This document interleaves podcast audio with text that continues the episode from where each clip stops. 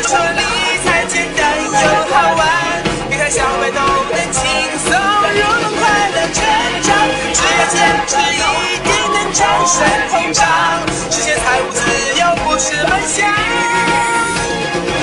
幸福就在前方。力哥说分级基金，当当当当，今天大结局，哎呦，说的我累死了。上句说到啊，母基金可以上市交易以后啊，分级套利就真的变成了无风险套利了。但这也同时意味着我们屌丝被彻底踢出了分级套利的市场。请问这是什么原因呢？其实原因很简单啊，你想，你一个小屌丝知道这是无风险套利的机会，人家机构大户会不知道吗？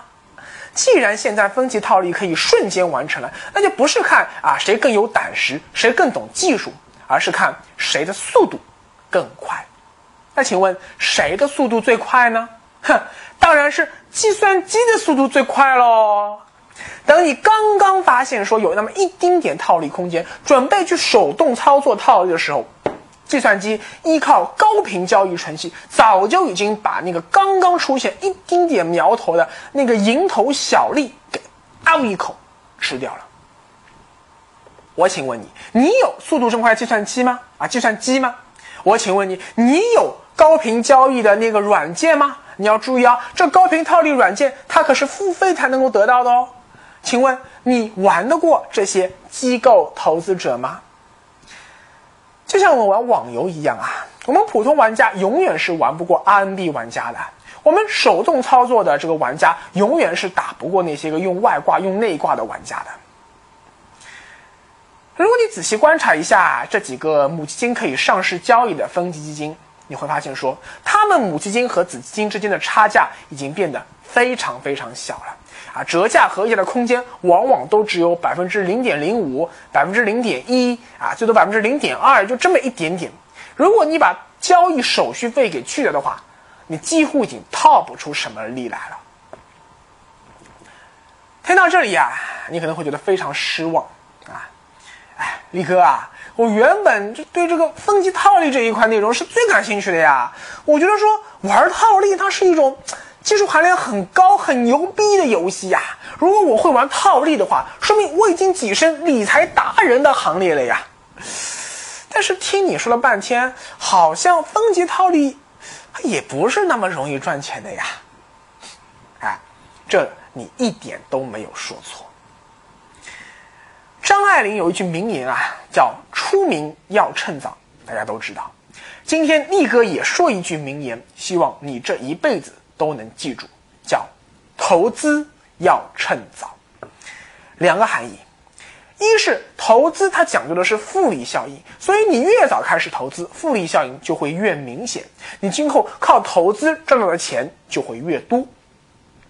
但是第二个含义更重要，就是说任何一个投资品一定要在它的价值还没有被挖掘出来，还没有被普罗大众所普遍关注、所普遍追捧的时候。你要提前去投资，而绝不能说等到满大街的人都在玩这东西的时候，你再冲进去，那是绝对不行的。投资这东西啊，永远都是先知先觉的人吃肉，后知后觉的人吃汤，目知目觉的人买单。比如说啊，你在二零一四年上半年股市还乏人问津的时候冲进去买股票，那你到今天肯定已经赚翻了。但如果你是在二零一五年才刚刚入市的话，那收益就会差了很多啊，但也还不算晚啊。可是如果你到了二零一六年才开始入市去买股票的话，恐怕你就要就为前面那些吃饱喝足的人买单了。推而广之，你玩 P to P 啊，玩黄金，玩比特币，玩收藏，玩新三板，玩海外投资，通通都是这个道理。说句心里话。分级基金套利是一种技术含量很高的赚钱手段。原本啊，主要就是一些机构大户们在玩，因为套利本来就是机构投资者啊，包括像私募基金这些投资者，他们赚钱一个很重要的手段。但很少会有我们屌丝去玩啊，因为绝大多数我们屌丝投资者原本压根就不知道这世界上还有什么叫分级基金呢啊，更不要说我怎么去玩分级套利了。你想，你到大马路上随便拉一个人来问问什么叫分级基金啊，估计百分之九十九的人都说不清楚这到底是什么东西。完全就是因为这轮牛市中有一些分级币出现了超高收益，经常被媒体拿出来报道。这么一来，一小部分屌丝才刚刚开始知道，哦，原来股市里还有这么好玩的一个东东啊！再加上许多基金公司啊，为了自身利益考虑，也在拼命的鼓励，甚至是怂恿那些不明真相的普通屌丝投资者去参与溢价套利。结果，越来越多的人开始争先恐后挤进了套利这扇窄门。比如说啊，我之前说过的那个中航，呃，前海开源中航军工这么一个分级基金，上市后的第一个礼拜，基金的场内份额就突然猛增了二十二倍，二十二倍哦！你要想，你说怎么会有这么多钱突然之间一夜就冲进来了呢？啊，还不就是为了套利嘛？但是中航军工上市时的股票仓位，你猜猜看有多少啊？只有百分之。七点三七。一般来说啊，指数基金只有在仓位达到百分之八十到百分之九十的时候，才能够结束封闭期啊，正式宣布上市。可是你这个基金压根就没有怎么建仓，怎么就那么猴急的去上市了呢？说到底啊，还是一个探子。前海开源啊，这家毫无节操的基金公司，就是为了抓住牛市里的赚钱机会，啥都没准备好就把这个基金给匆忙上市了，然后鼓拼命的去鼓励投资者来玩套利，他自己则可以大赚申购费和管理费。但是你这个基金根本就没有怎么建仓哎，中航军工比根本就没有什么杠杆啊。所以股市大涨的时候，中航军工比的净值根本就涨不动，你还鼓励大家去玩溢价套利？请问哪来的溢价？这不是成了无源之水、无本之木了吗？到最后，这就成了套利投资者之间毫无意义的互相厮杀啊！如此一来，套利就从过去聪明人玩的游戏，瞬间降格为了一个很 low 的博傻游戏了。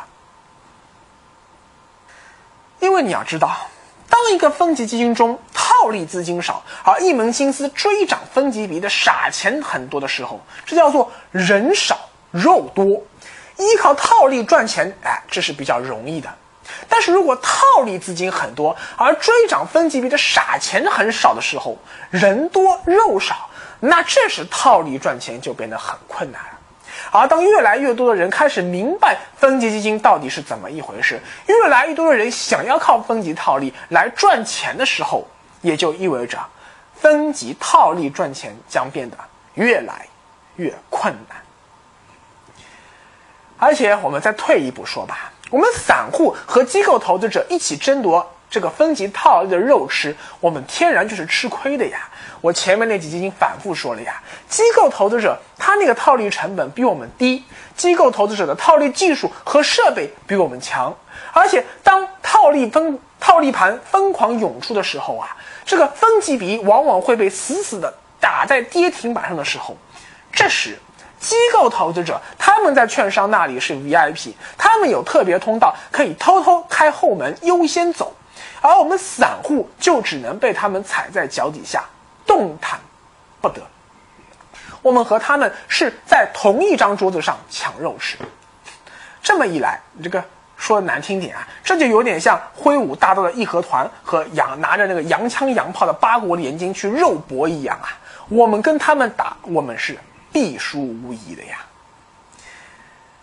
力哥用了将近三集节目啊，帮你详细梳理的分级套利的方方面面，就是希望你能够完全了解分级套利的来龙去脉之后，断了靠套利来赚大钱的那个妄念。玩分级套利真的没有那么容易赚钱。力哥说理财简单又好玩，跟着力哥走，理财不用愁。好，今天这集啊是整个分级基金篇的最后一集。最后啊，我。帮你总结一下这个复杂无比啊，可能你到现在也还没有完全搞明白的分级基金，我们散户到底应该怎么玩？我认为吧，分级基金最好的投资策略就是化繁为简。熊市里不要玩分级 B，也不要玩套利，就玩分级 A，你吃利息就行了。如果你看准某个分级 A 折价比较高的时候买入，你在分级 A 的市场上做几个波段，那熊市里每年赚个百分之十，那完全没有什么压力。你在熊市里如果能保证自己不但不亏钱，还能每年赚个百分之十，你要知道啊，那已经很牛逼很牛逼了呀。就像就算你去买 P to P，那可能一年下来收益也就这么点啊啊，你还要担心人家会不会卷款跑路呢？再说，你买分级 A 还有很高的流动性。如果你急需用钱，或者突然发现说，哎，有更好的投资去处了，随时可以把这个分级 A 卖掉去套现啊。而在牛市里，不要玩分级 A，也不要玩套利，就玩分级 B。只要你有很高的风险承受能力，只要你能 hold 得住分级 B 每天上蹿下跳的那个疯狂走势，只要你持续的。坚持的持有，持有，持有，请相信，当牛市结束前你清仓分级 B 的时候，分级 B 一定会给你带来非常恐怖的回报。这个回报一定比你玩分级套利啊，不管是玩套利的普通套利，还是玩那种啊技术含量更高的底仓套利，都要更高。熟悉力哥的人啊，都知道力哥一直推荐理财小白买指数基金，而不要自己去买股票，就是因为历史反复无数次告诉我们说，在牛市中有超过百分之七十的个股是跑不过主流市场指数的，也就是沪深三零、中证五零这些个指数啊。这个力哥之前就说过了。但是如果你买的是腾安指数、百发指数、淘金指数这些个互联网巨头推出的。更加牛逼哄哄的指数，那么请相信，这些指数在牛市里的涨幅会比沪深三零零指数更高。也就是说，很有可能百分之八十的个股到最后是跑不过这些指数的。但如果你买的是带有杠杆的指数基金，也就是分级 B 啊，尤其是那些个跟踪很牛逼行业的指数的分级 B，那么。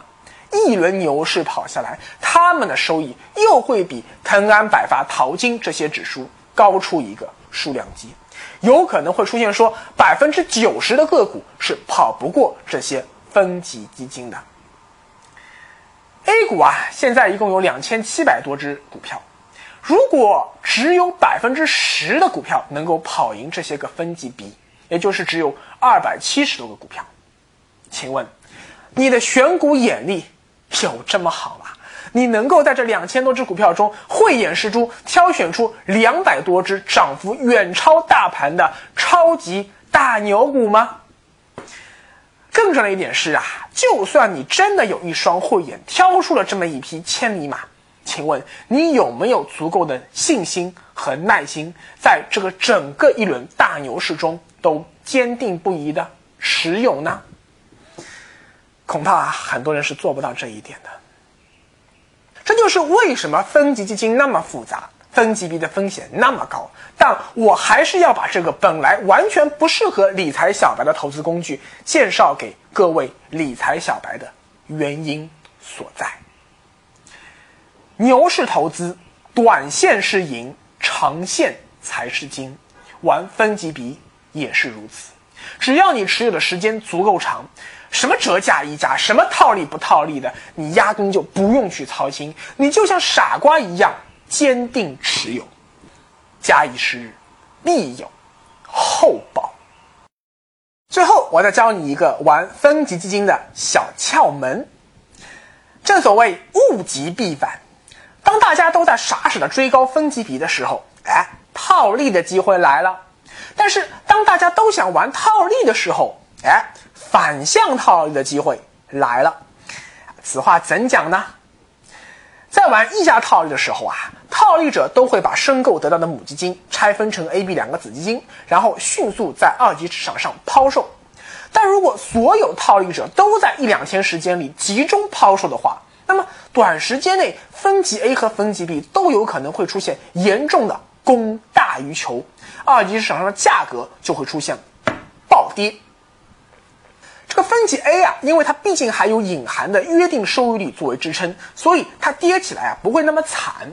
但分级 B 就很容易出现跌停啊，而且连续两三个跌停都是有可能的。这时分级 A 的折价率可能就会大幅的降低，而分级 B 的溢价率则可能会大幅的缩水，甚至出现折价。在熊市里，你专门挑这个时候去买分级 A；在牛市里，你专门挑这个时候去买分级 B，就可以捡到。便宜货啊，这就叫做反向套利、反向思考。如果你能够看准时机玩两把反向套利的话，那不管是熊市玩分级 A 还是牛市玩分级 B，都会让你的投资收益变得更高。这个道理啊，其实司马迁老爷爷在两千多年前写《史记》的时候，他就已经发现了。他说啊，投资赚大钱的秘诀无非这么八个字，叫。人弃我取，人取我与啊！你看，就这么简单。好，股票基金篇中最漫长的一个篇章——分级基金篇，到这里就要正式和你说拜拜了啊！这说实话呀，力哥心里一直没有底啊，到底有多少理财小白能够通过我这个节目真正弄明白分级基金到底是怎么一回事？如果你看到现在脑子里还是一团浆糊，不知道力哥在说点什么，哎呀，那那真不是你的问题啊，那只能怪力哥啊，是力哥不好，力哥没有把分级基金说的简单又好玩，让你听明白，力哥向你赔不是了。但是如果你过去在网上看了很多资料，却一直没有搞明白分级基金到底是怎么一回事，哎，看了力哥这个系列节目以后，人生中第一次搞明白了这件事。并且也靠玩分级基金赚到了钱，那力哥今天就要第二次在节目里名正言顺向你求打赏了。逻辑思维啊，有一期节目名字叫做《你因挣钱而伟大》，讲的是富兰克林·罗斯福的故事。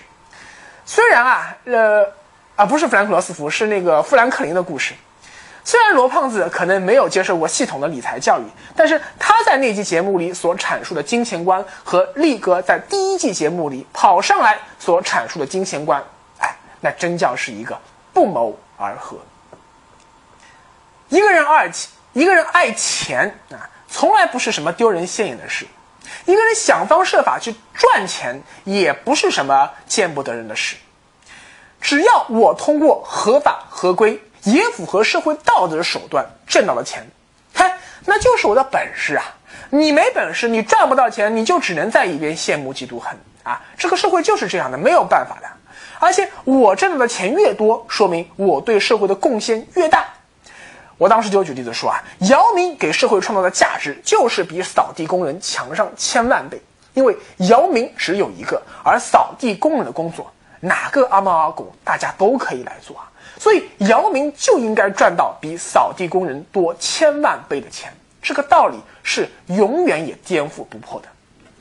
一样的道理，力哥脑子里所蕴藏的无穷无尽的理财干货，力哥把高深复杂的理财知识说的简单又好玩的能力，以及力哥的口才和人格魅力，等等，这一切啊，那都是不可替代的。如果你也有和力哥一样的本事，行啊，你也可以拿张桌子跑过来啊！张哥说理财，王哥说理财，你也可以光明正大靠求打赏和收会费来挣钱。你挣的钱越多，说明你的才华和劳动越是受到社会的认可，你的事业成就越伟大。所以有一句话说的特别好，叫做“我挣钱，我骄傲”。所以啊，在经济能力许可的范围内。请给力哥打赏吧！你的打赏不仅是在帮助力哥实现屌丝逆袭高富帅的梦想，更是对知识、才华和劳动的认可以及尊重。谢谢。